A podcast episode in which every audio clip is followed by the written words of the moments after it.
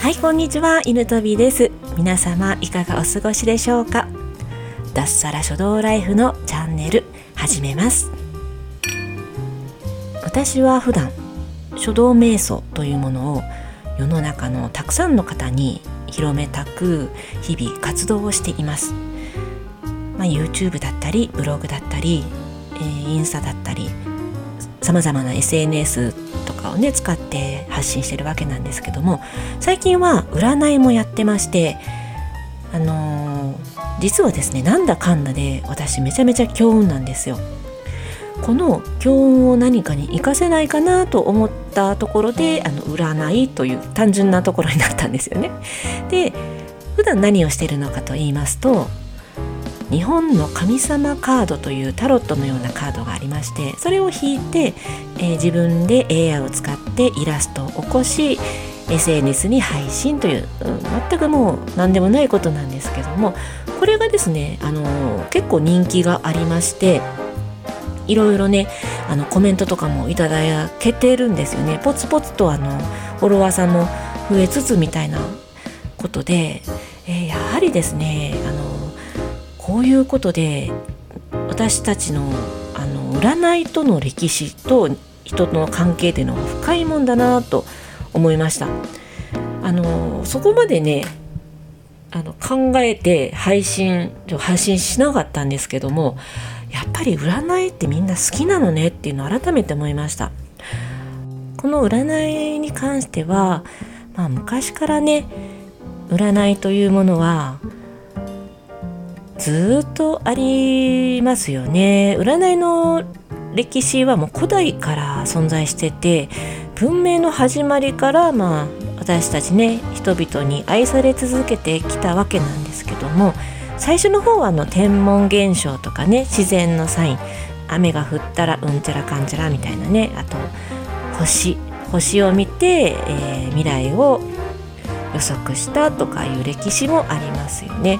でそんな時からずっと占いは続いていたわけなんですけども現在に至ってもまあ形は変われど情報も、ね、少しは、えー、いろいろ増えてはいっても結局占いに対しての、まあ、求める姿勢というものは全く変わってないもんだなと本当に感じましたやっぱり悩んだ時とかってこのままこの道を歩んでいて大丈夫なんだろうかとか選択を迫られる時とか私はどちらを選べばいいのかとか思ったらやっぱり未来に対してね知りたいという欲求がどうしても強くなるうん、やっぱり損をしたくないので間違った選択をしたくないわけなんですよね。だからこそ私たちの文化とかね時代を通して占いというものが、えー、人々の生活に強く根付いているんだと思います。あの途中でね、えー、キリスト教とかが出てきた時には結構あの迫害されたり占い師たちがしたりもしたんですけども、まあ、結局はその貴族からとか民主からとかにからやっぱり強く求められて、えー、現代に至るところまで占い師という仕事はあるわけなんですけどもあの、まあ、結論と言いますとまあね科学的根拠はないわけなんですけども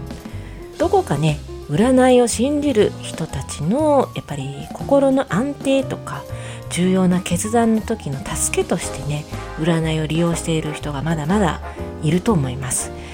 さらに言えば、うん、自分一人の力で決断したものでない限りは他人のせいにできるんですよね。うん、まあ2択があって、まあ、A と B があって占いでは B を選ぶように言われて B を選んだから私は今の人生失敗したんだとかね。結局その占い通りにやったことが占い師の実力がなかったんだっていうとこに非を求められるじゃないですか。選んだのは自分なんですけども、まあ、こういう簡単にね、人のせいに、えー、できる、えー、ツールでもあるんだなとも思います。これで、あの人に選択を委ねることで安心できる人というのはやはりちょっとね占いに頼ってしまう傾向が強いんじゃないかなとは思いますがとはいえね占いのように非科学的な要素に対しても私たちはねやっぱ一定の共感とか興味がねあるんですよね。ただねまあそういう科学的根拠はないにしても私はどこかね信じる人にしか与えられないパワーみたいなものが存在するような気がしてましてやはり信じていればこその底力というものは必ずあると思います祈りの力というものは実はね科学で証明されたところもあるんですよ。前もお話ししたかな。あの刑務所とかねとても辛い状況の中であの捕虜とかが捕まっている収容所とかで、ね、生き残ることができたすごい、うん、虐待にも耐え抜くことができたという人は大体このね宗教的なあの信仰が強い人だったりやっぱりね何か目に見えない力を信じいて信じている人の方が生き残る可能性が高かった。この事実から見てもやはり何か信じる力信じ抜く力にはとても強いものがあると思います。そんなこんなで私がやってる AI アートの犬飛び占いなんですけど実はですねこれあの最近キャンバで、えー、やってる AI アートのテーマといいますかスタイルが変わってしまったんですよね。今まで使っていたなんかちょっとあの間抜けな絵が好きだったんですけど知っている方も多いと思うんですが AI ってもう誰にでも描けないような美しくて繊細というかもうリアルな絵が誰にでも簡単にできるようになったというのが AI アートなんですよね。なので私が求めているような幼稚園が描い幼稚園児が描いていそうなちょっと抜けた絵というものがだんだんだんだんなくなってきてしまって逆にねこうつるっとした 3D のようなもうより人間に近いよりリアルな世界に近い想像の世界というものを作るのを得意としているのが AI アートなんですよね。まあそこでよりこう人間らしい絵人間にしか描けないような絵を求めていても、うん、今はちょっと難しいのかなとも思うんですけどね、まあ、そんな中でも私がこの AI を使って占いをしている時点で AI にも完全に依存してしまっているのでそこはね自分がどんな選択をするかで、えー、個性の出し方が変わってくるかなと思ってね今ちょっと悩んでいろいろ探してはいるんですけどもまああの一つね作ってはみたんですよね。そのスタイルが変わった後とかでも。ただねやっぱちょっとねかっこよすぎてしまうんですよ。かっこよくなっちゃう。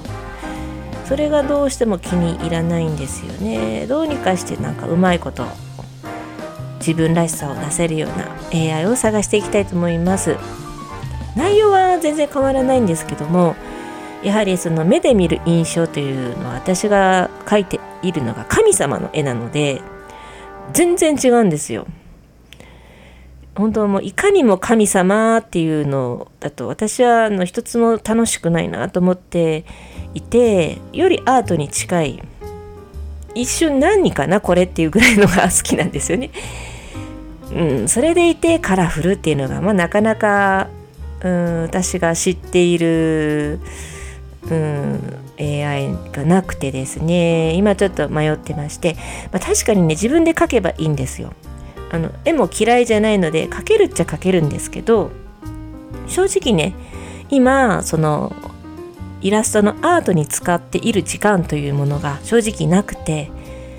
そこじゃないだろうと思うんですよね。絵にえ時間をかけるのはちょっとまた書道の先生としてはまたちょっと変わってくるかな占いをしている時点でもうねちょっとね どうなんだろうっていうふうに思うんですけども、うん、まあでもせっかくいただいた能力で強運というのがあるのでこれをどうにかねあのたくさんの人にねあのシェアできたらなと思うんですよね。そんなこんなでやっているわけなんですけどもまあ結局は何かに依存をしている限り依存対象によっては